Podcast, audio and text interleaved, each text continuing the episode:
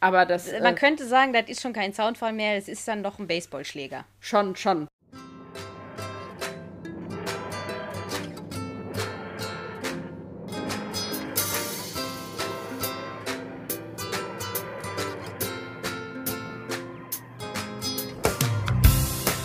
Hallöchen, ihr lieben Zuhörenden da draußen in ganz Deutschland und dem Rest der Welt, je nachdem von wo ihr uns hört.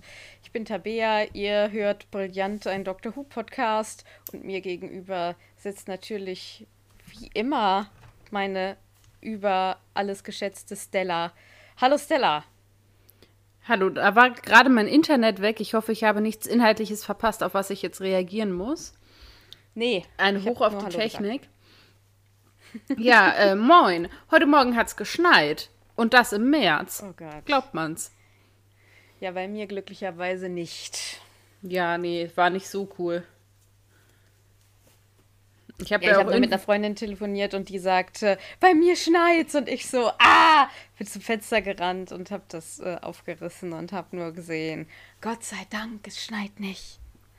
Nee, beim, als ich heute Morgen um halb sechs das Haus verließ und rausguckte und alles so leicht schneebedeckt war, dachte ich, ich bin im falschen Film, aber na gut. Nice, nice, nice. Ja, wir besprechen heute die dritte Folge der dritten Serie Gridlock und die wurde geschrieben von Russell T. Davies und Regie geführt hat Richard Clark. Was hältst du davon, bevor wir das tun, dass wir noch mal ein bisschen unsere TARDIS aufräumen? Ja, ja. Ja, ja, ich sage das immer nur so ganz gerne vor allem ab, vorweg, dass die Leute wissen, worauf sie sich so einstellen können. Aber jetzt räumen wir natürlich erstmal unsere TARDIS auf und ich habe ja letztes Mal schon gesagt, äh, wir holen das nach, was ich letzte Woche vergessen habe. So folgt also, wir haben Mails bekommen von Carlo, der mir geschrieben hat, dass, oder uns geschrieben hat, dass er schon mal eine Mail geschrieben hätte. Ähm, und nicht genau wüsste, ob, ob er irgendwie erlauben müsste, dass wir ihn im Podcast erwähnen. Und das muss er tatsächlich nicht. Also ihr müsst insgesamt nicht erlauben, wenn wir euch im Podcast erwähnen, das machen wir so. Nur natürlich könnt ihr gerne schreiben, dass ihr es nicht wollt. Also das könnt ihr immer machen, aber ich dachte äh, tatsächlich auch einfach, ne, das wäre so, nachdem wir das angefangen haben. Das ist logisch. Ähm, äh, schreib uns doch bitte nochmal ne, deine E-Mail, weil ich habe die nicht mehr gefunden. Ich habe auch im Spam-Ordner geguckt. Also entweder sie ist nicht angekommen oder es kann ja auch tatsächlich mal sein, dass irgendwie sowas verloren geht oder ich das ah, ganz aus Versehen gelöscht habe. Ja. Dann hat Tabea uns eine Mail geschrieben, nochmal die Jadun betreffend. Ähm, und zwar in abgewandelter Form, dass auf jeden Fall dieser Spruch Jadun, Platoon on the Moon was mit David Tennants Akzent zu tun hatte, dass der so toll klang, dass sie diese Zeile eingebaut haben. Also, um das äh, noch zu ergänzen, es war wohl so, dass sie diesen Spruch da reingeschrieben haben, weil es eben in seinem natürlichen Dialekt, also in dem schottischen, sehr schwierig ist, diesen U-Laut nicht so zu machen, wie man eben, eben in seinem schottischen Akzent mm. eben macht man ihn damit so ein bisschen triezen wollte, weil er ja für die Rolle ein ganz anderes Englisch spricht und man eben das extra da so eingebaut hat, um ihn da so ein bisschen herauszufordern und sich ein bisschen über se also diese Anspielung auf diesen schottischen Akzent an der Stelle zu machen. Und äh, da, deswegen haben sie das da eben reingeschrieben. Weil es genau. eben was genau. ist, was mit diesem Akzent sehr schwierig ist nachzumachen, weil man eben in das Schottisch zurückfällt, anstatt eben mhm. in dem Englisch zu bleiben, was er eben für die Doktorrolle spricht. Genau, und dann hat uns Boris noch eine Mail geschrieben, beziehungsweise zwei, auch ein bisschen unseren Ton betreffend.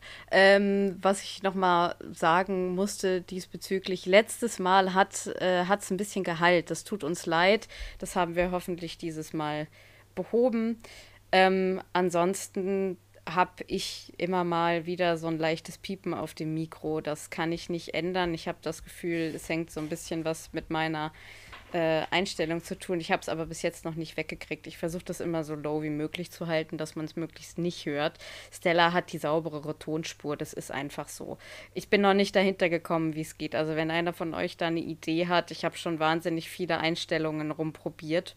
Hm Es ist auch auf allen Mikros so und deswegen habe ich langsam den Verdacht, dass es entweder an meinem Mac liegt oder an meiner Einstellung. Das Gerät ist ja immer nur so gut wie der Bediener. Ich habe auch schon gegoogelt und Tutorials und so weiter und so fort. Äh, hat alles nichts genützt. Aber ansonsten versuche ich den Ton eigentlich immer äh, ausgeglichen zu machen und so. Und ne, haben ja auch nur eine begrenzte Zeit, die uns irgendwie für das Schneiden und so zur Verfügung steht. Deswegen hoffe ich jetzt einfach, dass das äh, zufriedenstellend ist dieses Mal. Genau. Genau, und was halt dazu kommt, also das kann man nur noch mal als Anmerkung quasi, wir sitzen ja auch an zwei unterschiedlichen Orten, also wir müssen auch mit zwei verschiedenen Ston Tonspuren von zwei Rechnern mit zwei Mikrofonen quasi hantieren oder Tabea muss das beim Schneiden machen, weil wir genau. eben leider nicht am selben Ort aufnehmen können. Und das trägt vielleicht auch nochmal zu so einer bisschen Disbalance im Ton ja, bei. Genau. Und die lässt sich eben einfach leider sehr schwer vermeiden. Genau, bis jetzt auf jeden Fall. Genau. genau. Ja. Ja, aber vielen Dank für eure Mails auf jeden Fall. Immer gerne schreiben. Und ja, das war's von mir. Hast du noch irgendwas reinbekommen? Ach, nee, tatsächlich nicht. Ich würde noch mal zu der letzten E-Mail nur noch mal ergänzen. Es kam dann noch die Anmerkung, dass wir so ein bisschen mehr darauf achten können und dass äh, vielleicht nicht jeder oder jede gerade die Folge vorgestern geschaut hat. Und wir versuchen einfach manche Sachen ein bisschen mehr zu kontextualisieren in Zukunft. Genau. Sonst äh, ist ja. bei mir bei Instagram tatsächlich nichts Spannendes passiert. Deswegen oh. kann ich da jetzt nicht viel aufräumen. Okay, gut. Ja, dann haben wir es aufgeräumt. Dann mache ich jetzt einfach die Zusammenfassung und dann, äh, jo, fangen wir jetzt einfach mal an. Also, Gridlock. Der Doktor und Martha besuchen mal wieder New New York und stellen fest, dass sich dort einiges verändert hat. Sie kommen auf so ein Platz, der eigentlich so ein bisschen, oder in so eine Einkaufsstraße und das erinnert so ein bisschen an Satellite 5, finde ich. Nur nicht so bunt und nicht so wahnsinnig lebhaft. Also da gibt es dann so drei Buden, da kann man dann irgendwie Emotionen kaufen, aber es hat auch was von diesem, wir machen irgendwie die Buden auf, es ist so ein bisschen cyberpunkig. Ähm, alles aber ein bisschen schäbig und äh, tot. Ähm, ja, zwischendurch haben wir noch gesehen, dass äh, Novizin Haim immer noch äh, auf New York ist und das Face of Bo immer noch da ist. Und das Face of Bo sagt nur so zu ihr, sie sollte ihn finden. Also damit ist der Doktor gemeint wieder beim Doktor und Martha ähm, treffen die beiden eine verstörte junge Frau, die ihnen einfach erzählt, ihre Eltern wären auf dem Motorway verschwunden. Und die beiden fragen sich dann natürlich, was ist dieser Motorway? Darauf wird Martha dann von einem jungen Paar Milo und Sheen gekidnappt die sie auf den Motorway, also die sie in ihrem Auto sozusagen brauchen, um auf den im Motorway auf die Fastlane zu kommen weil man dafür drei Personen braucht. Das ist das, was sie ihr erzählen. Der Doktor versucht natürlich jetzt auch auf den Motorway zu kommen, um sie zu retten und lässt sich davon einem Auto mitnehmen. Der Motorway scheint ziemlich voll zu sein. Die Leute, die in den Autos fahren, fahren da schon seit Jahren. Das kommt alles so Schritt für Schritt raus. Die Polizei ist irgendwie komischerweise nicht erreichbar. Ähm, der Smog, der sich außen gebildet hat, ist sehr giftig. Und in der Fastlane spielen sich auch gruselige Dinge hat. Also die Folge beginnt damit, dass man irgendwie sieht, dass so ein Pärchen in der Fastlane in ihrem Auto irgendwie angegriffen werden. Ähm, natürlich ist das Ganze, weil es ja in New York ist, das sind fliegende Autos, das sind, also das ist alles äh, natürlich so ein bisschen abgespaced, futuristisch. Der Doktor, ja, macht eine Tour durch die ganzen verschiedenen Autos, weil er ja runter in die Fastlane zu Martha will. Äh, Hames holt ihn ein und beamt ihn dann ausgerechnet wieder in die, in die, in die obere Stadt, in den Senat. Ähm, er insistiert erst, dass sie ihn wieder runterbeamt, aber dann kommt eben raus, dass der ganze Senat und die ganze Stadt an einem Virus gestorben sind und Hames und The Face of Bo haben irgendwie versucht, die ganze Stadt aufrechtzuerhalten, haben sie aber nicht geschafft. Und dieser Motorway ist im Prinzip die einzig sichere Zone in dieser Stadt gewesen. Das heißt, die Leute, die da sind, werden da nicht festgehalten, sondern sie wurden gerettet. Und die Lebensenergie vom Face of Bow ist im Prinzip das Einzige, was irgendwie die Stadt noch einigermaßen am Laufen hält. Die hatten aber bis jetzt tatsächlich nicht genug Energie, um diesen Motorway wieder zu öffnen und die Leute da rauszulassen. Ähm, sicher ist aber, dass unten in der Fastlane auf jeden Fall richtig die Post abgeht. Da haben sich irgendwelche Kraken-Alien auf dem Boden äh, oder Riesenkrabben, so, die sehen aus wie Riesenkrebse, die haben sich da weiterentwickelt und leben von diesem Smog. Und die greifen eben diese Autos an und töten irgendwie die Leute, die da drin sind. Also die heißen Außerdem, die Makra. Ja, okay, die Makra, genau. Ähm, und die wissen eben gerade nicht, wie sie die Leute aus diesem Motorwehr rauskriegen sollen. Und dann doktert der Doktor, haha, no pun intended, aber an dieser Stromversorgung rum und dann entscheidet das Face of Bow, sich eben seine letzte Lebensenergie dafür zu geben, diese Stromversorgung nochmal so richtig zu pushen. Und damit können sie eben diesen Motorway öffnen und die Leute da rausholen. Und dann findet Martha den Doktor auf, während das Face of Bow stirbt. Und äh, also während diesem Sterben erzählt äh, er dem Doktor sozusagen noch, dass er nicht alleine wäre, ein bisschen kryptisch formuliert. Was genau das ist, äh, was genau damit gemeint ist, weiß im Prinzip keiner. Der Doktor möchte eigentlich auch nicht drüber reden, aber Martha stellt ihn dann halt zur Rede und dann erzählt er ihr wenigstens äh, seine Geschichte bis jetzt und das ist dann das Ende der Folge. Dazu muss man wissen, am Anfang hat sie ihn halt auch schon gefragt, wo er herkommt und so und dann hat er ihr nur sehr schön, aber auch sehr kryptisch Gallifrey beschrieben und wollte eigentlich bis jetzt nicht darüber reden, wo er so herkommt. Aber am Ende erzählt er ihr jetzt halt äh, vom Time War und dass er sozusagen wahrscheinlich der letzte seiner Art ist und so weiter und so fort. Ja, das ist Gridlock. Ja. Genau. Hast du, ne hast du noch was dazu zu fügen? Nö. Nein, okay. Äh, dann kommt für euch wie immer äh, in diesem, äh, zu dieser Zeit das Segment Die Königin der Hintergrundinfos. Bitteschön. Ja, du hast bereits das Paar aus der Eröffnungssequenz angesprochen. Ist dir beim Schauen dieser kurzen Sequenz was aufgefallen an den beiden? Du als nope. kunstaffine Kulturwissenschaftlerin. Nein. Wahrscheinlich fällt mir gleich wie Schuppen von den Augen, aber.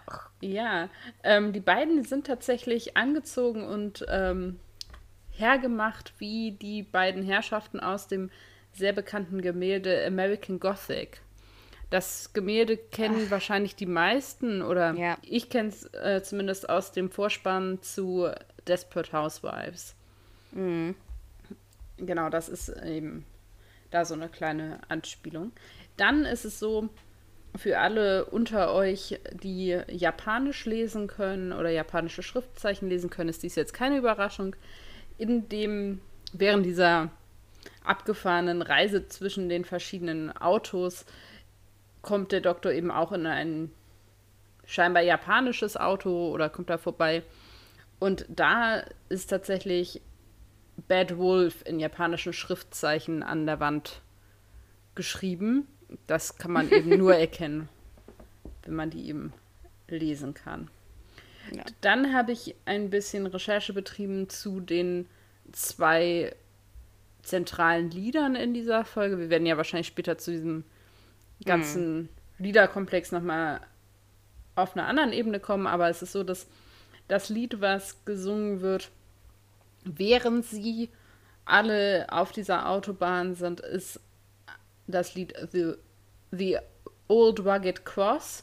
Das ist ein Kirchenlied geschrieben im Jahr 1912 von George Bennard und das ist ein ähm, Methodist, habe ich glaube ich aufgeschrieben, genau.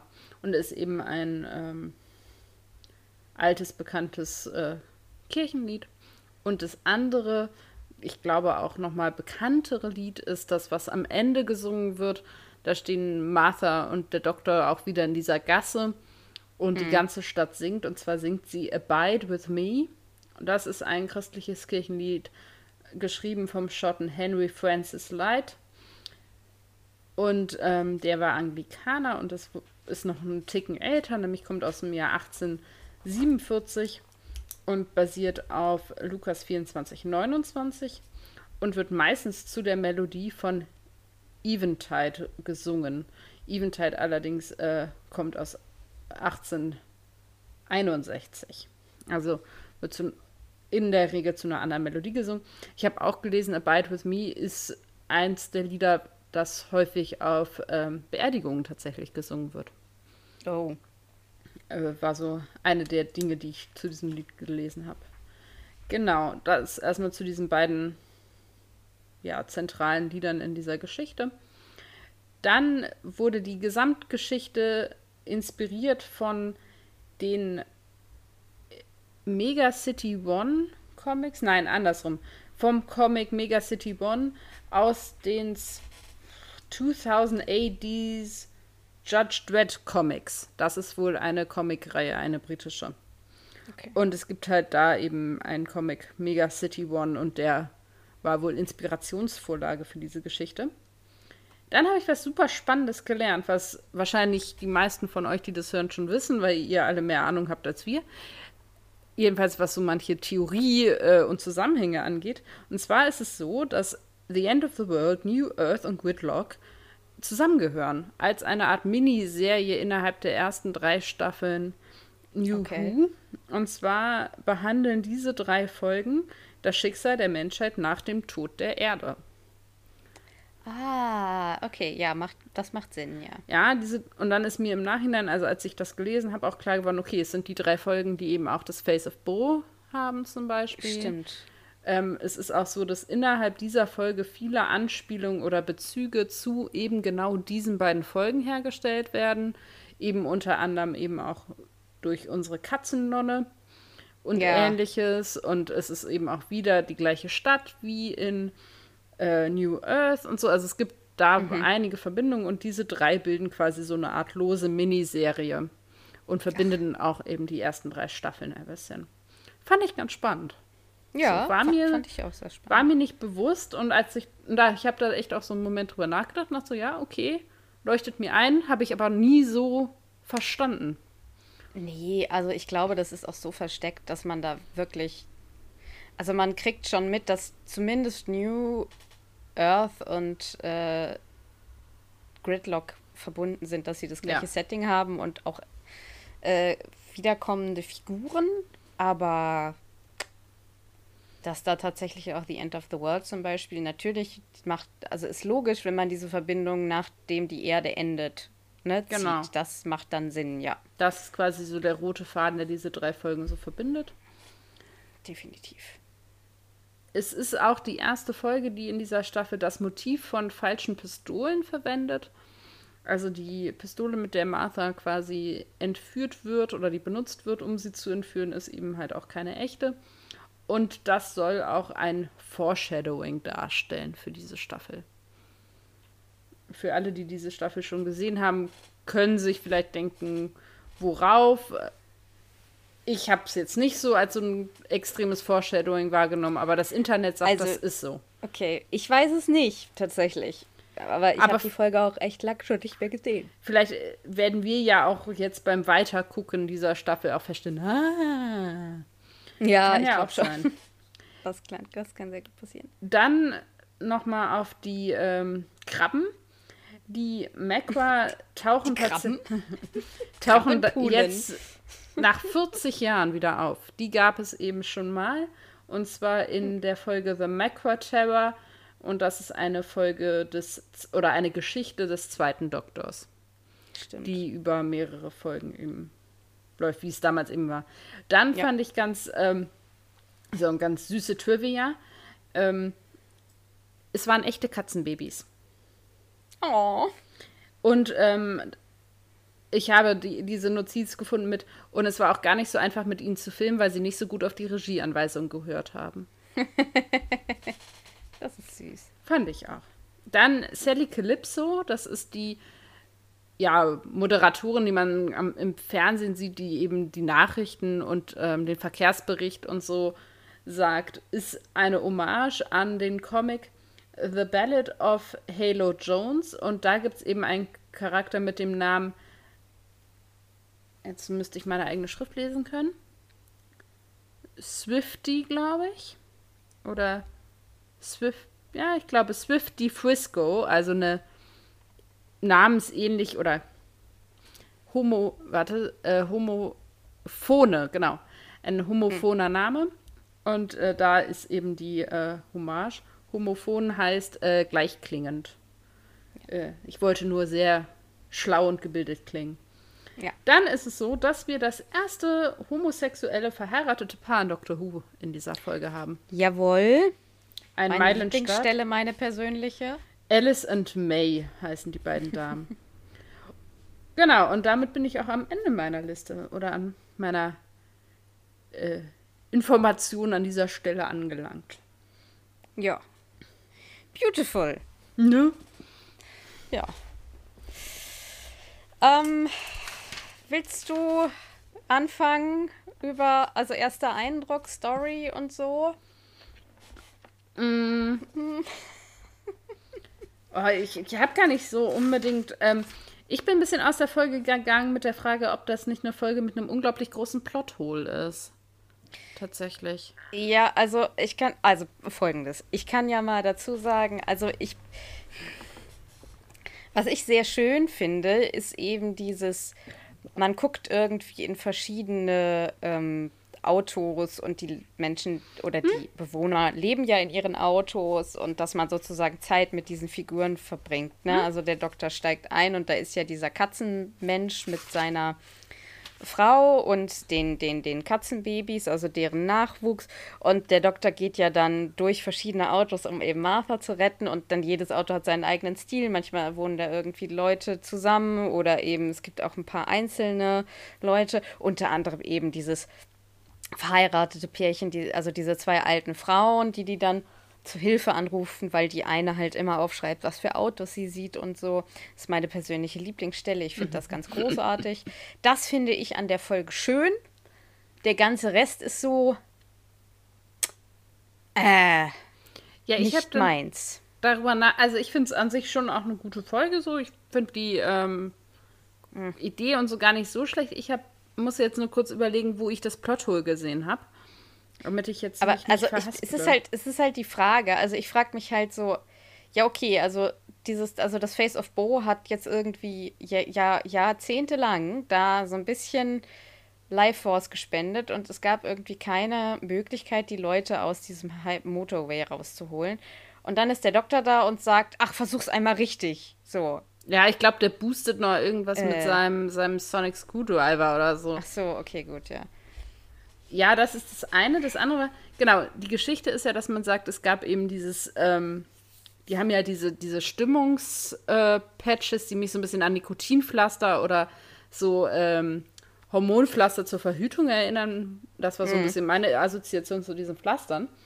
Und dann gab es ja eben dieses eine, was sie irgendwie alle hatten. Ich weiß gar nicht mehr, welche Stimme das, Stimmung das eigentlich Bliss war. war das, glaube ich. Bliss, das hat diesen ja. Virus ausgelöst. Genau. Und äh, gesagt wird ja, das ist dann quasi luftübertragend gewesen. Mhm. Ich weiß gar nicht, wie man Airborne sonst gut ins Deutsche übersetzen kann. Ja, es hat sich in die Luft abgesetzt und hat somit mhm. sich eben entsprechend schnell verbreitet und mehr oder weniger die ganze Stadt ausgelöscht. Mhm. Außer eben die Leute in dieser Autobahn, weil diese Autobahn, wo genau. immer schon so ja, überdeckt war oder eingetunnelt. Ja, genau. So, und dann ist meine Frage, dann müssten doch theoretisch alle Leute, die auf dieser Autobahn sind, gleich lange unterwegs sein. Was aber ja. ja, erzählt wird, ist ja, dass manche seit 23 Jahren, manche genau, seit 10 manche Jahren, manche so seit sechs Monaten und so weiter. Aber wo kommen diese Leute her, die kürzer unterwegs sind, ja. als die Leute, die quasi von Anfang an dabei waren? Das ist vielleicht auch, also wenn das irgendjemand Shoutout ans Publikum. Das ist tatsächlich ja. eine ernst gemeinte Frage, die ich ein bisschen aus dieser Folge rausgenommen habe, weil ich angefangen habe, über dieses ganze Konzept dieser Rettung und so nachzudenken, was ich so noch bei dieser Folge eigentlich gar nicht gemacht habe, was für mich irgendwie nie so der Fokus war. Mhm. Und dann dachte ich so, verdammt, ich glaube, das ist eine Folge mit einem riesen Plothole an der Stelle, weil ja theoretisch die Stadt völlig ausgestorben sein müsste, also buchstäblich. Ja. es dürfte halt eigentlich, also dieses Ganze, ähm, dass es da irgendwie diese Händler gibt, dann kommen die Leute ja schon irgendwie aus diesem Motorway raus, weil Martha wird ja von denen entführt. Und wo kommen die wie her? kommen die da raus und rein? Also ja. Und dann haben die ja vorher irgendwo gewohnt und sie erzählen, sie haben da und da gewohnt und jetzt wollen sie aber umziehen und brauchen da sechs Jahre hin. Ja. Also andere ähm, Städte kann ich ja verstehen, dass es andere Städte gibt und dass man sich Geschichten erzählt von anderen Städten und so, aber ich habe halt irgendwie das Gefühl, dass da ein Denkfehler gemacht wurde, weil mhm. für mich, da, so wie ich die Geschichte verstanden habe, das heißt, müsste es eigentlich alle, dass nur die gerettet wurden, die auf mhm. dieser Autobahn waren. Dementsprechend müssten sie alle gleich lang unterwegs sein. Aber korrigiert uns, falls wir irgendwie da einen Hänger haben oder falls ihr da irgendwie eine mögliche Lösung seht. Das fände ich wirklich richtig spannend. Mhm. Ja das ist so ein bisschen, also weil du nach erstem Eindruck fragst, das ist so ein bisschen das, was ich da so rausgenommen habe, weil ich so dachte, hm, irgendwie mm. fühlt sich da irgendwas unrund an. Und das ist ja auch das, ja. was an anderer Stelle, was ich schon gesagt habe, was ich an Dr. Who-Geschichten immer mag, ist, wenn alles zusammenkommt und man dann das Gefühl hat, es ergibt ein großes, funktionierendes ja. Ganzes. Und das hat mir eben deswegen hier gefehlt, weil ich so dachte, hm, irgendwie, da passt ja. irgendwas nicht zusammen. Ja, voll absolut. Und das ist ja vielleicht auch so ein bisschen das, was du sagst. Also diese ganze Übergeschichte funktioniert für dich nicht so gut und ja. vielleicht liegt das auch daran, dass sie da auch irgendwie einfach nicht gut geschrieben oder nicht gut durchdacht war. Genau. Ähm, dann ist mir noch was aufgefallen, was du mir jetzt gerade noch mal, also du hast ja diese Kirchen oder diese Lieder erwähnt, die gesungen werden. Das ist ja schon eine große religiöse Symbolik, die da irgendwie drin ist. Also es gibt ja auch diese Göttin, ähm, ich weiß nicht, wie die heißt, die die anbeten, die Novizin. Mm. Da bin und, ich auch gerade unsicher. Ja, und, und dann singen die halt immer jeden Tag um dieselbe Zeit dieses Lied, alle gemeinsam. Und das wird ja auch dementsprechend inszeniert. Das heißt, erst fängt es äh, in dem Auto, in dem der Doktor gerade ist. Die beiden fangen an zu singen und dann geht man raus aus dem Auto und die Kameraperspektive ist dann so eine Overall-Perspektive und dann wird es zu so einem Chor, weil alle Leute in diesem Autos singen. Und das hat was sehr Klerisches, ähm, weil das so der Inbegriff von Kirchenchor ist, den man da dann irgendwie hat. Ja, und das ist auch also nicht zufällig. Und es ist auch so, dass in ähm, also in diesem Diskurs von Religion und Dr. Hugh Whitlock eine Folge ist, die da viel diskutiert wird, auf jeden Fall. Ganz klar aus unterschiedlichen Aspekten. Ich kann das ja dann, ich würde das jetzt einfach mal als mein Stichwort quasi aufnehmen. Ja, nimm mal. Und zwar ist es zum einen eben dieses ähm, Kirchenchor-Element als solchem, aber eben was damit einhergeht, die Frage von eben kollektiven Glauben und was kann der eigentlich?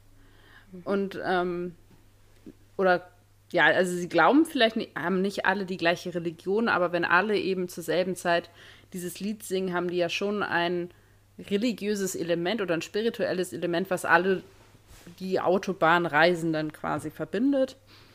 Und das ist schon was, was hier auch thematisiert wird und was letztendlich, also ich würde so verstehen, das ist einer der Gründe, warum die nicht alle völlig durchdrehen.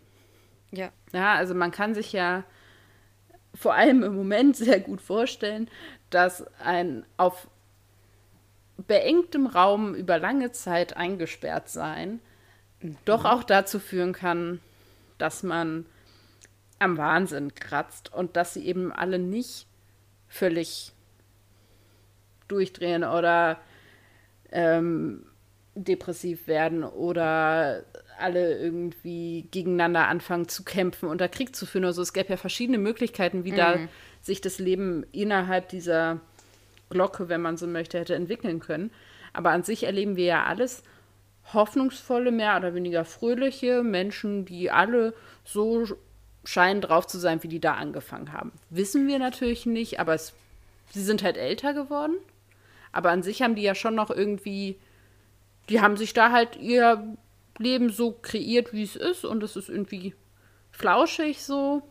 Und es wird für mich auf jeden Fall impliziert, dass das unter anderem damit zusammenhängt, dass sie halt alle was haben, was sie miteinander verbindet und was ihnen eben Hoffnung spendet und was ihnen irgendwie so ein bisschen Sinn und Struktur gibt. Ja, ich glaube tatsächlich auch, dass da gezeigt wird, wie viel Routine äh, für, dein, für, dein, für deine psychische Gesundheit irgendwie tun kann, weil sie haben eben diese. Also man muss sich das mal vorstellen, die haben keine Verbindung mehr zur Außenwelt. Ne? Es wird ein, zwei Mal gezeigt, wie die versuchen, die Polizei zu rufen, funktioniert nicht. Alleine da würde man ja eigentlich schon durchdrehen. Und dann haben sie halt dieses Lied, was gesungen wird und irgendwie diese Fernseh-, Radio-, Verkehrsansage und auch nicht nur Verkehrsansage, sondern auch so, keine Ahnung, stündlich wahrscheinlich oder was weiß ich, also regelmäßig wird da irgendwie durchgesagt, hey, wir denken an euch, äh, haltet durch, fahrt weiter, keine Ahnung, äh, von dieser Moderatorin. Genau. Oder das ist ja in dem Fall dann eine künstliche Intelligenz. Ne? Das Einzige, was ich tatsächlich ein bisschen schwierig finde, ist, dass also alle Figuren total fein sind und psychisch keine Probleme haben. Ähm, aber das wäre, glaube ich, tatsächlich auch einfach ein zu großes Ding gewesen. Und das ist für mich aber auch so ein Missklang der Folge. Ich kann mir einfach nicht vorstellen, dass die alle supi-dupi drauf sind. Mhm. Das stimmt. Ich finde in der Folge, also ich bin ganz froh, dass sie es nicht aufgemacht haben. Ich glaube, dass du das dann, also psychische Gesundheit als solche in der Folge einzeln thematisieren musst. Ja, wäre viel zu groß gewesen. Dann hättest du äh, vor allem auf ein eben, Auto konzentrieren müssen. Ja, und vor allem eben auch in der Serie, die eben auch ein zum Teil sehr junges Publikum hat. Dann brauchst du so Folgen wie Fear Her. Ja, gut. Die zwar aus anderen Gründen nicht funktioniert, aber die dann ja. eben sich auf diesen Aspekt so ein bisschen konzentriert. Ja, dann als weiteres religiöses Element, ähm, ja, ich nehme das jetzt einfach mal vorweg, weil wir da gerade bei sind, ist ähm, äh, The Face of Bo, das letztendlich hier so ein bisschen so eine, ähm, ja, also man kann es so lesen, das ist natürlich, ich hoffe, das ist einem bewusst, das geht jetzt natürlich darum, wie kann man diese Folgen lesen und wie kann man diese Figuren verstehen. Das ist jetzt kein so mhm. ist es unbedingt gemeint. Aber ich glaube, ja, ja, das klar. wisst ihr alle, dass das unser, unsere Prämisse ist quasi. Ähm, also Face of Bo opfert sich ja am Ende. Das ist ja ein Opfertod. Ja. Und das ist natürlich ein religiös sehr aufgeladenes Bild. Auch diese Idee von, ich gebe mein Leben, damit Für ihr leben anderen. könnt, ja. ist jetzt ähm, schon Genau, also und ich finde auch. Wink mit dem Zaunpfahl. Ja, genau. Es, ich würde auch sagen, in dieser Folge ist es auch nicht nur eine Lesart, sondern ganz gewählte Motiv, ganz bewusst gewählte Motivik. Aber das. Man äh, könnte sagen, das ist schon kein Zaunfall mehr, es ist dann doch ein Baseballschläger. Schon, schon. Genau, also es ist eben. Und das auch, ne? Und es wird auch so gesagt, also es wird auch gesagt, er hat sein Leben gegeben, damit diese Leute da ihr Leben anfangen können. Ja. Das ist schon ganz klar, da ist eine, eine ja, ähm, eine, ich weiß nicht, messianische, aber auf jeden Fall eine stark religiöse Motivik zu finden. Und dann geht es um Martha. Auf Martha werde ich an vielen Stellen dieser Staffel noch zurückkommen, aber es ist eben auch, hier können wir ein bisschen den Anfang dessen sehen, was eben oft ihre Apostelschaft genannt wird. Man okay. kann eben Martha Jones in dieser Staffel so ein bisschen als ein Apostel oder ein Jünger oder eine Jüngerin von Doktor sehen. Und das wird mhm. eben in dieser Folge auch schon deutlich, weil sie eben sagt, andere Leute haben jenes und welches, was ihnen Hoffnung und Mut und wie auch immer geht. Und ich habe den Doktor. Genau. Ja. Und das ist so ein bisschen der Punkt, wo für mich jedenfalls ähm, irgendwie ihre Apostelschaft, wenn man das so nennen will, anfängt. Ich finde es prinzipiell, würde ich sagen, kann man Martha so lesen und finde das eine durchaus legitime Lesart und eine auch ganz spannende Lesart. Ich finde es ein bisschen früh. Also, mm. das ist aber ja auch ein Problem, was diese Rolle hat. Also, die haben bis jetzt letztendlich zwei Abenteuer zusammen erlebt, wovon man davon ausgehen muss. Das erste war schon mal irgendwie in einem Krankenhaus. Das war irgendwie ihr ihr Safe Space im Sinne von, dass sie sich auskannte und so. Also, ja. wenn man mal ganz pragmatisch ist, haben die eine Abenteuer zusammen erlebt. Ja. Und ähm, dann zu sagen, er ist die Figur, an der ich meine Hoffnung, oder die Person, an die ich meine Hoffnung knüpfe, finde halt ich krass. Ist halt schon heftig. Also, das ist, das ist ja, krass, ja. Und das geht jetzt gar nicht um so eine romantisierte Beziehung oder so, sondern an sich zu sagen, hm. das ist die Person, die mich hoffen und durchhalten lässt. Ich weiß gar nicht, ob es in meinem Leben, ob ich sagen würde, so jemanden gibt es für mich überhaupt, sondern ich würde eher sagen, dass es ein Zusammenspiel verschiedener Personen ja. ist oder ja, ja. wie auch immer. Aber zu sagen, das ist, oder es sind Rituale oder es sind verschiedene Faktoren, die mein Leben zusammensetzen, wo ich sage, da finde ich Hoffnung drin. Aber zu sagen, mhm. diese eine Person ist für mich so hoffnungsspendend, das ist halt ultra religiös. Also es ist einfach so, dass ne, diese Idee von, ich habe mhm. jemandem, dem ich so nachfolge, das ist halt, und das macht eben auch diese Beziehung zwischen diesen beiden Figuren halt auch den Ticken schräg. Weil ja, ja eben der Doktor also, nicht Jesus ist, sondern er ist halt der Doktor. Und er wird halt von ihr angebetet. Ja, aber die ganze Dynamik, dann können wir ja gleich mal da bleiben, die ist jetzt schon irgendwie, also das ist ja leider äh, die Geschichte von Martha und dem Doktor, dass das von Anfang an irgendwie alles ein bisschen unentspannt und auch recht schnell, recht, recht, recht verkrampft und toxisch ist. Ähm, Gerade am Anfang haben wir irgendwie wieder diese Situation, ganz banal. Er kommt mit ihr auf diesen Planeten und erzählt ihr, jo, ich war schon mal hier vorher, mit wem anders? Und dann fragt sie sofort, ach, mit Rose warst du schon mal hier oder was? Und dann sagt er so, ja. Und dann stört sie das und sie sagt dann tatsächlich, ähm, talking about Rebound. Also sie sagt schon wieder das, was, also eigentlich weiß sie ganz genau, was es ist, ja, und dann frage ich mich aber, das ist sonst so eine kompente, äh, kompente, äh, kompetente äh, Figur. Eigentlich weiß sie ganz genau, wozu sie in dem Moment da ist und sie weiß auch ganz genau, was der Doktor in dem Moment irgendwie für sie empfindet und trotzdem schmeißt sie sich voll in diese Romantik, äh, diese romantische Beziehung irgendwie rein und versteift sich da drauf. Ja. Und das ist natürlich nicht die Schauspielerin, sondern das ist natürlich das Drehbuch, was das macht. Und der Doktor fördert es auch, weil er halt auch als so angeblich beziehungsinkompetent dargestellt wirkt und das Hupsi gar nicht merkt, wie sehr sie sich auf ihn irgendwie einschießt. Aber dann, also ich glaube das ehrlich gesagt nicht. Ich glaube einfach, dass das so geschrieben ist, weil man es damals noch nicht besser wusste. So. Beziehungsweise vielleicht wusste man es sogar besser und hat gesagt, das ist irgendwie ein super Story-Arc für so eine Frau. Äh, ja, oder ich weiß nicht, ob zu dem Zeitpunkt schon klar war, äh, wie lange Freema Agyeman die Rolle spielen würde. Dass man auch irgendwie, das weiß ich nicht, ob man aus ganz pragmatischen Gründen hm. gesagt hat, okay, die ist nur eine Staffel dabei, wir müssen irgendwie ihr auch einen Grund geben, warum sie ihn wieder verlässt oder so und das irgendwie rund machen, keine Ahnung. Das ist nur eine Vermutung. Hm. Oder dass man halt sagt, okay, ähm, ich kann mir auch vorstellen, dass man das eher von Rose ausgedacht hat. Also, dass man dadurch, dass man diese Rose-Doktor-Beziehung so groß gemacht hat, ist, dass man quasi dadurch die Auswirkungen dieser Beziehung noch zeigen wollte und Martha quasi mhm. so ein bisschen das Bauernopfer dessen ist. Ja, sie haben es auf Marthas Schultern ausgetragen. Äh, und diese Figur, die ich eigentlich sehr gerne mag, haben sie dadurch, finde ich, kaputt gemacht. Ja. Also das ist halt komplett, äh, komplett verpasstes Potenzial. Die hätte, also diese Figur hätte so wirklich gut auch für eine Staffel sein können. Und es hätte halt tausend Gründe gegeben, warum sie von selbst hätte sagen können, jo, ich, ne, das war's jetzt für mich an dieser Stelle. Ja. Aber nein, weil man sich eben nicht getraut hat, diese, diese Beziehung weniger fest werden zu lassen. Ich glaube, das ist auch ein Faktor. Du denkst halt so, ich habe jetzt zwei Staffeln hier irgendwie eine total romantisch konnotierte Geschichte erzählt mit den beiden. Und jetzt muss ich irgendwie was zeigen, was irgendwie ähnlich intensiv ist. Nur ich kann natürlich nicht wieder das Gleiche machen, weil dann würden alle fragen, wie soll das denn jetzt funktionieren? Mhm. So.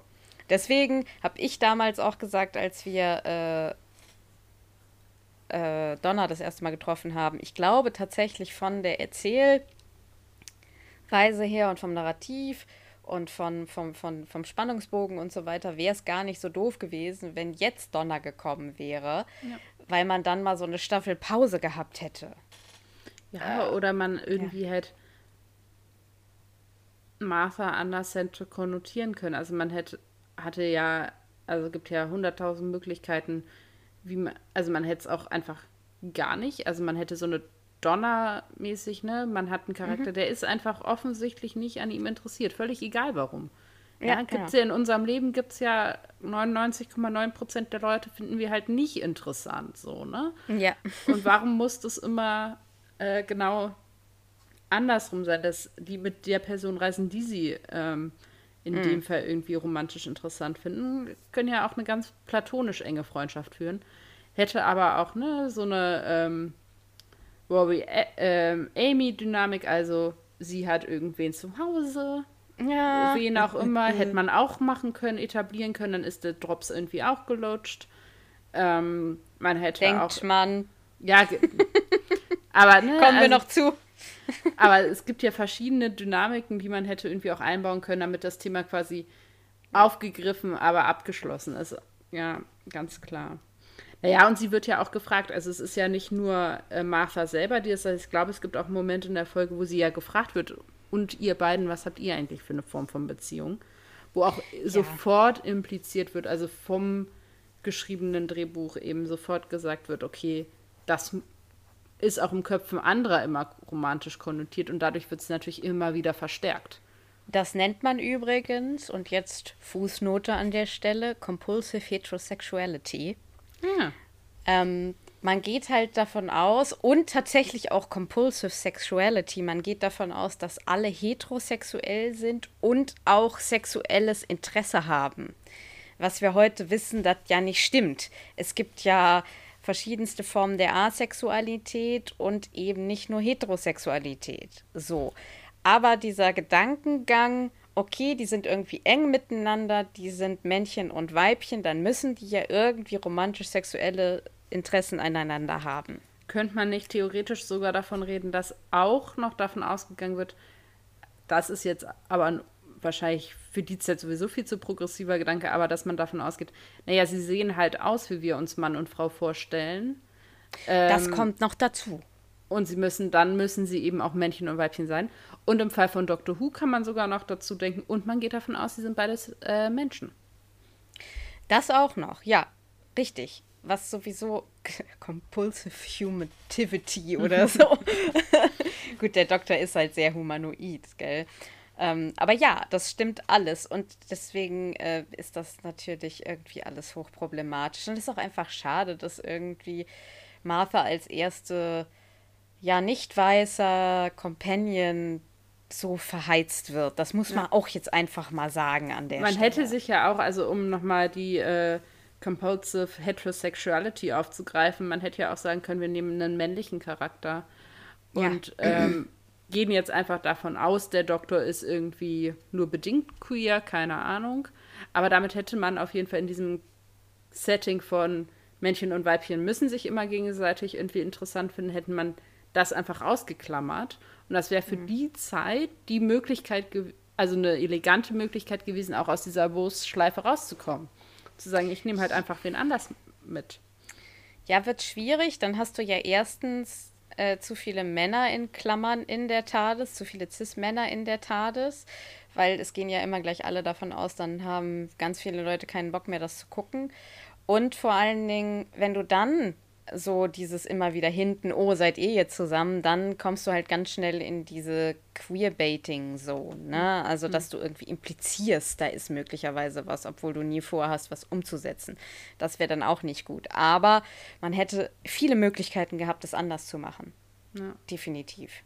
Ja, ich habe, ähm, also was ich tatsächlich, um nochmal auf, auf, auf einen anderen Ast zu kommen und äh, noch was Positives zu dieser Folge zu sagen.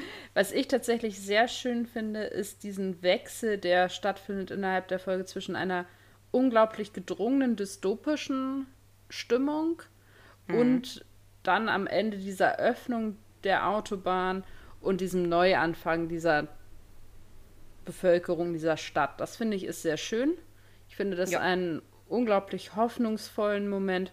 Ich finde auch ein bisschen diese Nachricht, die damit geht, ne, auch jedem Schrecken wohnt ein Ende inne so oder mhm. ist jetzt schlecht formuliert, aber ne, weiß Bescheid. Ja. Das fand, fand ich einen sehr schönen Moment. Und das ist, ich stimme dir übrigens zu, dass ich die ganzen ja, Nebencharaktere oder Mini-Charaktere, die wir so über die Folge durch dieses Car-Jumping irgendwie da treffen, finde ich unglaublich schön. Ja. Weil man so ein bisschen ja, einen Einblick kriegt oder meint, ein Gefühl zu kriegen von dieser Zukunftsgesellschaft, die da irgendwie gezeichnet wird. Hm. Ganz spannend fand ich äh, die äh, Beobachtung, dass ähm, wir einen Bösewicht haben und dieser Bösewicht nicht ein Wort spricht. Ja, das ist richtig. Diese also. äh, Dingens, äh, Krebse, die. Wie heißen die nochmal? Makra. Die Makra, die ähm, sagen tatsächlich nichts. Die sind einfach nur bedroht. Gut, die Makra, die sind mir jetzt so ein bisschen. Also, ich habe so gedacht, okay, Computer, äh, also CGI Krebse, die halt auch nicht besonders top aussehen. Das war jetzt für mich ehrlich gesagt, pff, ja, okay, gut, wir haben eine Erklärung dafür, warum es da unten so gefährlich ist. Alles klar. Cool. Ähm, aber was halt mal ein Bösewicht, der einfach nur da ist. Wir haben keine Ahnung, wie sind die hinten gekommen? Mhm. Was wollen die eigentlich? Also, also essen die die Autos? Das weiß man ja auch bis zum keine Ende Ahnung. nicht. Essen die das Innere, essen die die Autos? Je ne sais pas. Ja, und sie ähm, sprechen halt überhaupt nicht. Das finde ich halt auch eine Form von Bedrohung. Also es ist eine ja. andere Art von Ungewissheit, die irgendwie dann da Spannung aufbaut, weil man eben nicht dieses, was wir ja oft haben, ne, Doktor konfrontiert, der das die Bösen und dann heißt es, oh nein, nein, nein, mach das nicht und die sagen, aber wir wollen doch und dann sagt der Doktor, aber ich mach das und die sagen, oh nein. Und ja, genau. sondern ein ganz anderes Setting, was eben diese Bösewicht-Doktor-Konstellation angeht. Beziehungsweise die treffen ja gar nicht aufeinander. Also Stimmt, die sehen den nur kurz und dann ist durch. Das stimmt, das ist ganz interessant. Ähm, können wir mal kurz über den, äh, das Foreshadowing am Ende, diese, diese, diese Legende, beziehungsweise dieser Mythos, den das Face of Bo erzählt, dass ähm, er eben am Ende einen Reisenden treffen wird und äh, die Prophezeiung sagt irgendwie, dass er der Letzte seiner Art ist und dann sagt das Face of Bo, aber Doktor, du bist äh, nicht alleine. Du bist nicht alleine und das ist, ja, wie wollen wir jetzt darüber reden? Das ist halt Foreshadowing, ne? Also, weil da ich passiert da jetzt ja noch was mit. Genau, okay. ich würde das jetzt erstmal gar nicht, ne, tun wir mal so, als ob wir da einen Spannungsbogen erhalten können. Okay. Genau. So für, ich finde an sich hat das halt so ein bisschen so Fantasy-Element, also so dieses ganze, ne, es gibt eine Prophezeiung ja. und so. Finde ich irgendwie ganz nett. Ist, äh, ist schön, auf jeden Fall. Ich finde auch diese Idee von, man weiß, also man weiß vermeintlich, okay, das Face of Bo stirbt halt nicht nur, also kann jetzt halt auch sterben, weil, ne, sie sind ein drittes Mal aufeinander getroffen. Das ist ja auch immer diese Zahl 3, ist ja auch immer ja. groß. Und jetzt wird das letzte Geheimnis quasi gelüftet. Auch wenn das halt nur bedingt so passiert. Und so, also dass es eben auch so ein bisschen so ist, als ob vorhergesehen war, dass das Face of Bo jetzt auch sterben kann. Irgendwie, das gibt dem Ganzen nochmal so ein bisschen Epic, finde ich. Finde ich eigentlich ganz ganz nett. Genau, nee, absolut. Ähm, ja, dann würde ich jetzt ganz kurz, was können wir jetzt noch zu den Figuren sagen? Wie ist dir so der Doktor ähm, dieses, diese ich, Woche? Oder ja, ich, ich habe tatsächlich noch was. Ich habe so ein oh, bisschen okay. überlegt, um so das Gegenstück zu ähm, der, der Compulsive Heterosexuality zu geben. Was ich tatsächlich, also nochmal jetzt explizit sagen will, was ich schön finde bei diesem Car-Hopping oder wie auch immer man das nennen will, ist es ja schon so, dass wir ein bisschen einen Einblick in eine bunte Zukunft kriegen. Ja. Also wir haben sowohl speziesübergreifende Beziehungen, wir haben eben auch ähm, diverse Beziehungen. Also wir haben eben dieses alte oder dieses verheiratete Paar dieser alten Damen, mhm. was irgendwie sehr süß ist, wo ich auch schön finde, dass eben das Stereotyp, was eben an zusammenwohnende alte Damen immer herangetragen wird, ja, das sind Schwestern, ja, eben ja, von ja. denen sofort abgeballert wird, eben nicht. Und auch ganz klar, du weißt, wir sind verheiratet. Na ja, Ja. hm, hm, ich bin ja so altmodisch. Also, dass es auch expliziert wird, so wie eben äh, oft dann gesagt wird, ja, die, ne, gibt es ja auch bei Männern, die dann zusammen eine Farm haben und so, ne? Also Mhm. es ist ja auch bei Brokeback Mountain ist das, glaube ich, so ein Thema mit zusammen eine Farm haben, wo dann gesagt wird, naja, die haben halt nur eine Farm zusammen. Ne? Ja, die, die, die in Brokeback Mountain ist es so, dass die beiden irgendwie Schafe treiben oben irgendwo. Genau. Ich habe den Film lange nicht mehr gesehen. Aber da gibt es auch, also gibt es, glaube ich, ähnliche Stereotype, die daran, oder Dinge, die daran getragen werden, weil die Leute sich eben nicht mit dem auseinandersetzen wollen, von dem sie endlich wissen, wie es wirklich ist. Ähm, genau, also das finde ich ist schon auch spannend, dass eigentlich oder auch uneigentlich gesagt wird, okay, die Zukunft ist divers. In welcher Form auch immer. Und auch, auch, dass man sieht eben auch gemischt. Also wir haben eben Leute, die sind irgendwie eindeutig britisch konnotiert mit Hut und Tee und Anzug und Leute, die sind stereotyp japanisch konnotiert und all das, also eben divers in alle Richtungen. Diese, also die äh, AsiatInnen sind auch zwei Frauen tatsächlich. Das wird Ja. nicht weiter kommentiert, weil das ähm, der Doktor, das ist so ein Auto, da hüpft der Doktor einfach nur so durch, aber auch das sind zwei junge Frauen, wo man, wo auch nicht klar ist, was sind die jetzt zueinander. Ja. Das heißt, man kann das komplett frei projizieren. Ja. Und da gibt es halt, also, ne, und eben auch Leute, die alleine reisen und Leute, die in Gruppen reisen und Leute, die Familie haben und Leute, die irgendwie mit Katzen zusammen sind und das ist irgendwie Ja. alles okay und das ist alles cool. Ja. Das ist tatsächlich schön. Das ist das, was mir auch an der Folge gefällt. Und ich finde es auch irgendwie ein bisschen witzig, dass ausgerechnet die Katze, also klingt jetzt irgendwie blöd, aber ich weiß nicht, wie ich einen anderen es nennen soll, ähm, dass er ausgerechnet derjenige ist, der irgendwie so ein bisschen sagt, oh, ja, ich bin so altmodisch. Ja, Weil er ja eigentlich das für uns ist, was am allerweitesten Ja. weg ist. du denkst dir so, Dude, Das ist schon, Dude, schon witzig gemacht. wo ist mein Auto? Achso. ja. Und ich finde auch ähm, spannend, also es wird ja generell die Frage aufgemacht, was passiert eigentlich, wenn man in so einen, ähm, ja, jetzt so ganz futuristisch gedacht, in so, so einen automatisierten Modus fällt.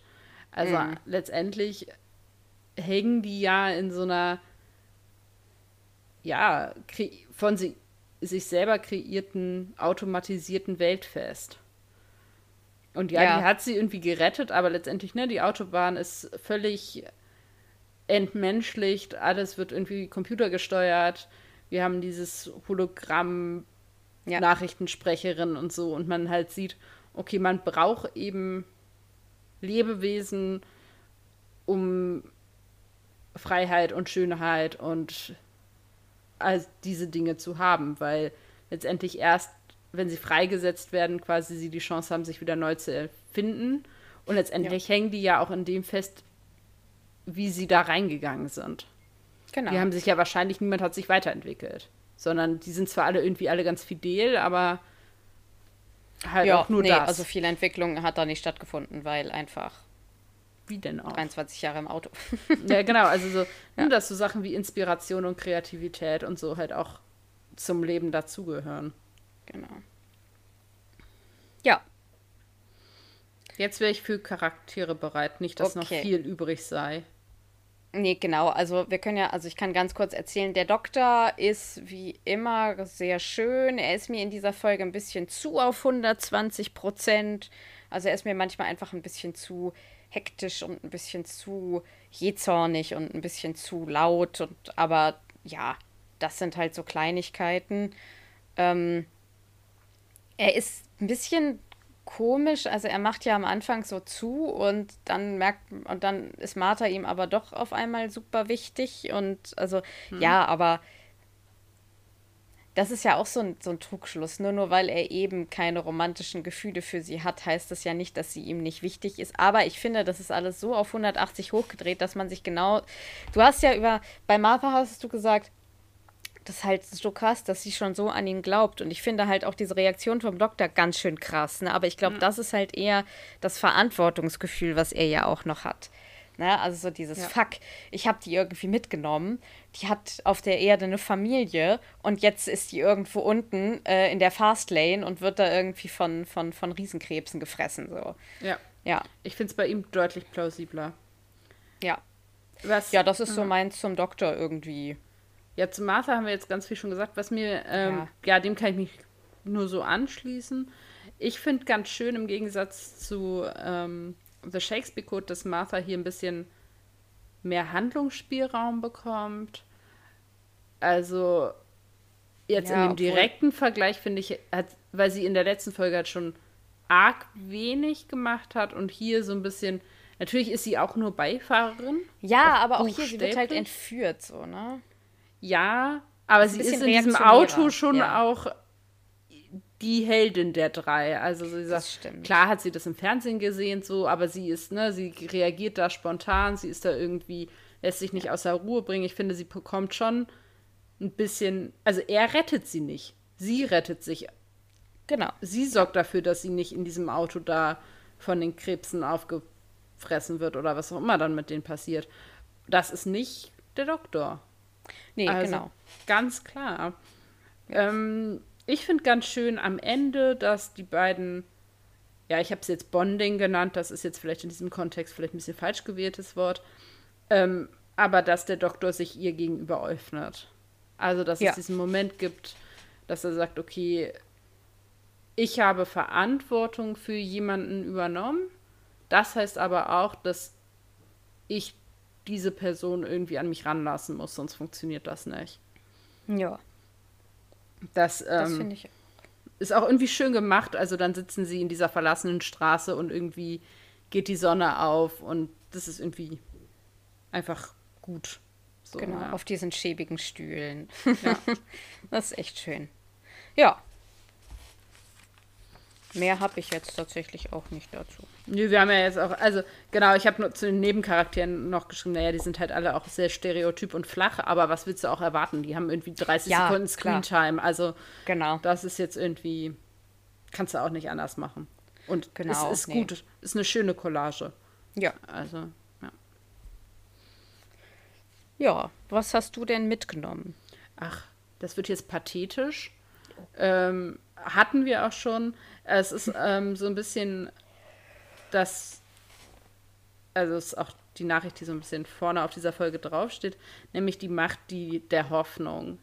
Also ja. wie eben eine gem gemeinsame oder eine eigene Hoffnung einen tragen kann und wie die einen eben auch Stabilität und Konstanz gibt und wie mächtig und wie wirkmächtig Hoffnung sein kann. Sehr schön. Und du? Ähm, ich habe mir so ein bisschen die Frage gestellt, auch nochmal auf diese ganze Führungskiste, die wir jetzt gar nicht besprochen haben, so richtig ähm, bezogen. Heiligt der Zweck immer die Mittel? Also, weil mhm. die beiden entführen Martha ja, weil sie für ihr Kind, das sie bekommen, in diesen anderen Stadtteil irgendwie ziehen wollen. Und dann sagt Martha halt ganz zu Recht, ja, ihr habt mich aber trotzdem entführt. Und die beiden scheinen das gar nicht so zu empfinden. Die sagen mhm. halt, ja, aber wir brauchen und danach kannst du wieder gehen. So. Und ich mhm. finde, in, der, in dem Zusammenhang ist natürlich für mich die Antwort ganz klar, natürlich haben sie nicht das Recht, Martha zu entführen. So, aber darauf bezogen, ne, einfach mal weitergedacht, heiligt der Zweck immer die Mittel? Ich glaube, das ist immer so eine ganz mhm. gute Frage, die man sich selbst stellen kann, sobald man im Begriff ist, irgendwas zu machen, womit man sich immer ganz gut wieder selbst auf den Boden der Tatsachen zurück äh, katapultieren kann. Ne? Also mhm. heiligt mein Zweck, den ich irgendwie für meine Handlung habe, gerade die Mittel, die ich äh, benutze. Das habe ich mitgenommen. Ja. Ja. Ähm, was, was ist Achso, soll ich nochmal mit meinem Zitat weitermachen oder willst du ja, aber, Ja, mach doch, häng das doch gleich dran. Okay, also ich habe einfach die Beschreibung des Doktors von Gallifrey am Anfang, weil ich das. Hast du das auch? Nein.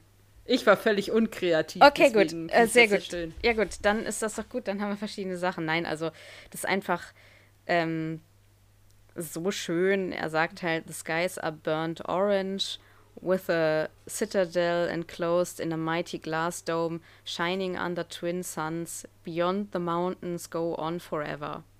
Slopes of derp red grass crept with snow. Und ja, das ist einfach schön. Tatsächlich, also noch so ein bisschen Fun Fact dazu, das ist wohl auch die Beschreibung, die die Enkeltochter des Doktors am Anfang von Gallifrey wohl gibt. Hm, Also okay. das ist daran wohl angelehnt. Habe ich irgendwo gelesen. Genau, ich habe als Zitat You are not alone. Oh. Bum, bum. Ja. Kreativität lass nach. Ja. Aber ich habe sonst immer so lange Zitate, deswegen. Äh, Stella, ja. drei Dinge, die du mit in dein Auto mitnehmen würdest. Es ist passiert. Nein. Großartig. Geil. Wir haben die gleiche Frage. Bei mir Okay. sind es fünf Dinge. Okay. Ähm, dafür werde ich, ich hatte gerade eh eine Idee, wie ich meine Frage ein bisschen abändere, deswegen Okay. ähm, werde ich jetzt deine Frage beantworten. Sehr schön. Ist irgendwie bei dieser Folge auch die. So ich naheliegend. weiß, Ja. das ist äh, ultra naheliegend. Drei Dinge, die ich mitnehme. Ähm, ein WLAN-Router. Ähm, Sehr gut. Ähm, dann habe ich noch zwei. Ähm, wahrscheinlich mein Laptop, weil sonst brauche ich auch den Router nicht. Ähm, und dann wäre das letzte wahrscheinlich mein Teddy. Okay. Die Weil Frage. der kommt überall hin mit. ja. Die Frage ist jetzt allerdings, gibt's im Auto denn, ist das dann alles darüber verkabelt? Gibt's eine Flat? Weil dann, sonst nützt dir der Router und das Laptop nichts. Okay, wenn ich äh, Router und Laptop, also vorausgesetzt, ne, es gibt kein Netz, so, dann nehme ich immer noch meinen Teddy mit. Ähm, dann würde ich mir irgendein Buch mitnehmen, was ich sehr oft lesen könnte. Tatsächlich würde ich mir vielleicht die Bibel mitnehmen, weil es ist halt Ja. unglaublich lang und da sind sehr viele Geschichten drin. Also Ah, das stimmt, okay. das, das ähm, könnte gut sein, dass ich äh, die Bibel mitnehme, mein Teddy und ähm, wir sind jetzt schon bei Gegenständen schon, ne? Ja, schon, ja, ja. Ja, schon, schon Gegenstände. Man muss ja nochmal über einen dritten Gegenstand nachdenken. Ähm.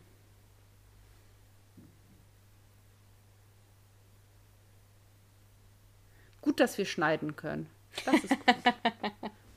Dann müsst ihr mich nicht denken hören. Also mir würden jetzt Dinge einfallen, die an dieser Stelle vielleicht auch ein bisschen unpassend sind. Hau raus. Ähm, vielleicht so eine endlose Tafel Schokolade. Oh ja. Das wäre gut.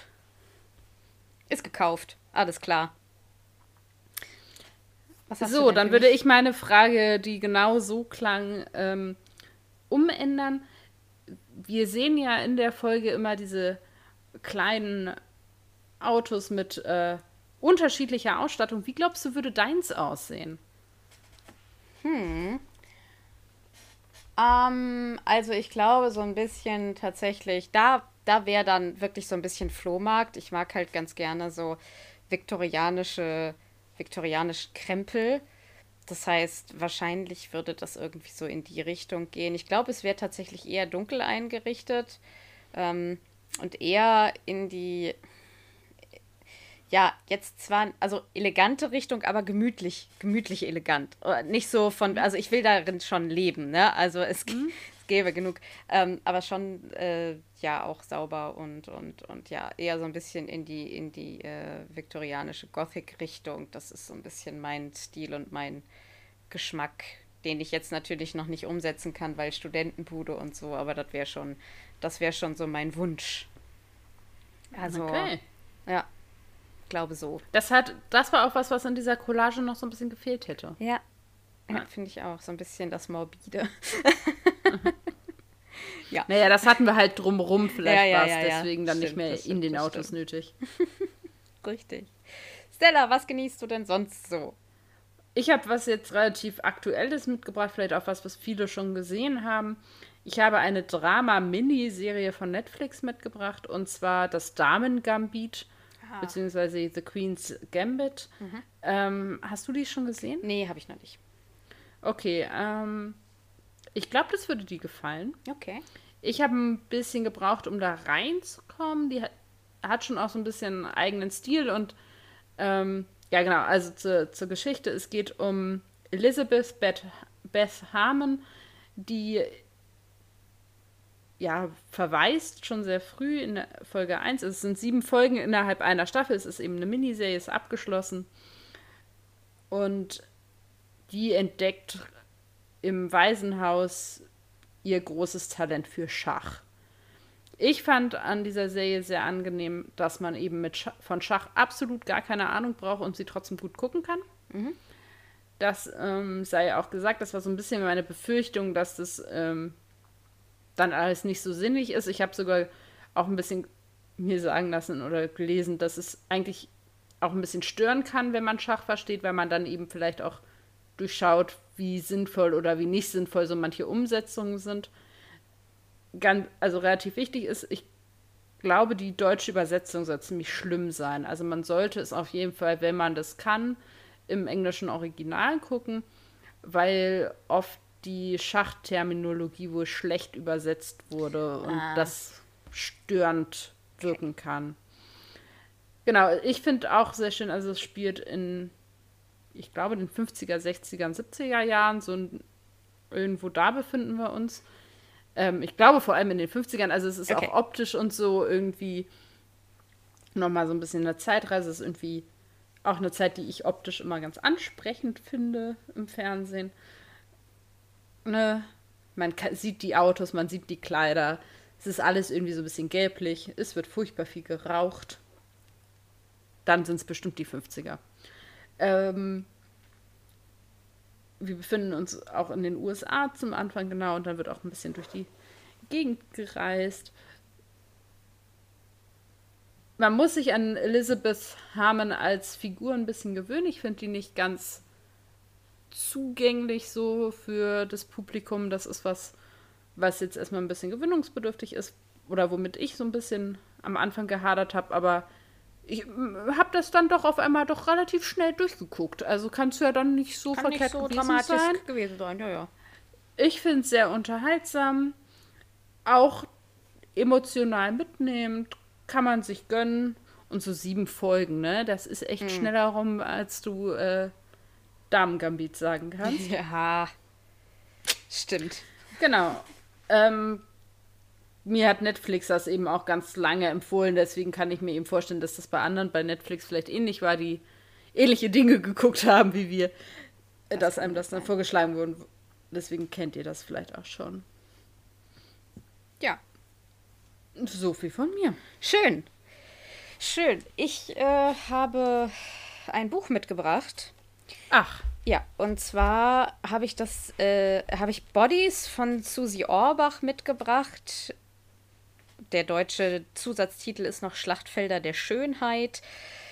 Das habe ich zur mein, also zu meiner Bachelorarbeit gelesen. Das heißt, es ist halt auch leicht akademisch, aber nicht so richtig ich würde es eher populärwissenschaftlich nennen. Susi Orbach ist eine, ich meine, Psychologin, Psychotherapeutin aus den USA, die sich ganz viel mit Körperbildern und Körperidealisierung auseinandersetzt. Also ich kann mal kurz, ich lese einfach mal kurz hier hinten den Klappentext vor Wodurch wird unser Körperbild geprägt? Welchen Einfluss haben kulturelles Umfeld, die Familie, der gesellschaftliche Zusammenhang, in dem wir uns bewegen? Welche Auswirkungen hat es, wenn wir täglich mit Hunderten von Bildern manipulierter Körper konfrontiert werden? Anorexie, Bulimie sind nur einige Konsequenzen eines Körperwahns, den die Schönheits- und Pharma- und Diätindustrie der westlichen Gesellschaft schüren. Also, man kann schon so ein bisschen raushören, es geht halt auch ganz viel irgendwie um Werbeindustrie, aber auch um Populärkultur natürlich, weil da ja auch Magazine mit gemeint sind und so. Und das Buch ist unfassbar informativ, aber auch unfassbar gut geschrieben äh, und so unterhaltsam verpackt, wie so ein Thema halt sein kann. Ich finde es äh, immer sehr, sehr empfehlenswert, weil es einfach auf eine ja populärwissenschaftliche Weise, also das ist jetzt nicht irgendeine Doktorarbeit oder Hausarbeit, die irgendwer geschrieben hat. Äh, es ist halt recht gut verständlich für Leute, die jetzt auch noch nicht so viel Kontakt mit dem Thema hatten, weil sie einfach mhm. wahnsinnig viel erklärt und wahnsinnig gut erklärt und weil sie immer von dieser psychologischen äh, ja, äh, Stellung ausgeht, ne? also aus mhm. Sicht der Ärztin so und äh, nicht also nicht irgendein Wissenschaftler, der sich hingesetzt hat, sondern sie hat irgendwie die praktischen Beispiele täglich bei sich in der Praxis und dann zieht sie daraus irgendwie die Verbindungen zu Populärkultur, zu Pharmaindustrie, zu Werbung, zu allem mhm. Möglichen. Ja, und das ist total mitreißend und, und, und gut geschrieben und wahnsinnig interessant. Und da habe ich irgendwie in den letzten Wochen wieder rumgeblättert und wieder ein bisschen gelesen. Und da dachte ich, ja, das muss man auf jeden Fall mal weiterempfehlen. Bodies von Susi Orbach. Ist von, zwei, ist, aus, ja, ist, zwei, ist von 2009 und hier in Deutschland ist das im Arche Verlag erschienen. Kann man bestimmt eine Tafel Schokolade zu essen, wenn man das liest, ja, oder? Definitiv. Das entspricht doch dem Konzept wahrscheinlich. War, ja, ich würde sagen schon. Auf jeden Fall. Sehr schön. Ja. Nächste Woche reisen wir wieder nach New York. Das fand ich ganz spannend. Yes. Als, als mir das äh, im, in der Vorschau gezeigt wurde, dass man diese zwei Folgen so hintereinander gesetzt hat, finde ich irgendwie ganz witzig. Es ist ja. nämlich jetzt New York. New York, New York. Mhm. Es ist auch, äh, ja, ich war auch überrascht, als dann in der Vorschau äh, der Dalek auftauchte. Ich hatte das schon wieder völlig vergessen, dass das in dieser Folge irgendwie zusammengeht. Mhm. Ich weiß noch, dass es auch einige Dinge gab, die ich an dieser Folge irgendwie komisch fand. Ich weiß aber gar nicht mehr was. Ich bin sehr gespannt. Sie heißt, glaube ich, auch Daleks in Manhattan, oder? Oh yeah, my dear. It's a story. Ja, ich, ich äh, bin mal gespannt. Ähm, ich habe gar nicht mehr so viel im Kopf, nur noch ganz viel, ganz schrecklichen amerikanischen Dialekt. Ich bin mal sehr gespannt. Ja, das sehen wir dann nächste Woche. Okay, ich fange jetzt einfach genau. mal an, ihr Lieben.